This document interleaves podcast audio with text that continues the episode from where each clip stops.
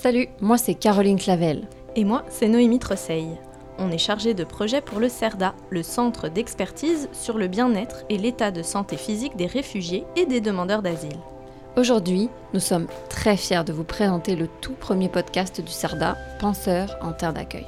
La terre d'accueil, c'est le Québec, où des milliers de personnes réfugiées s'établissent chaque année. Les penseurs, ce sont les professionnels des équipes de santé des réfugiés mandatés pour évaluer leur bien-être et leur santé physique dès leur arrivée. À Joliette, Gatineau, en passant par Sherbrooke et dans huit autres villes, des infirmières, travailleurs sociaux, médecins prennent la parole au micro du CERDA. Ils vous racontent leurs défis, leurs solutions et leurs pratiques innovantes.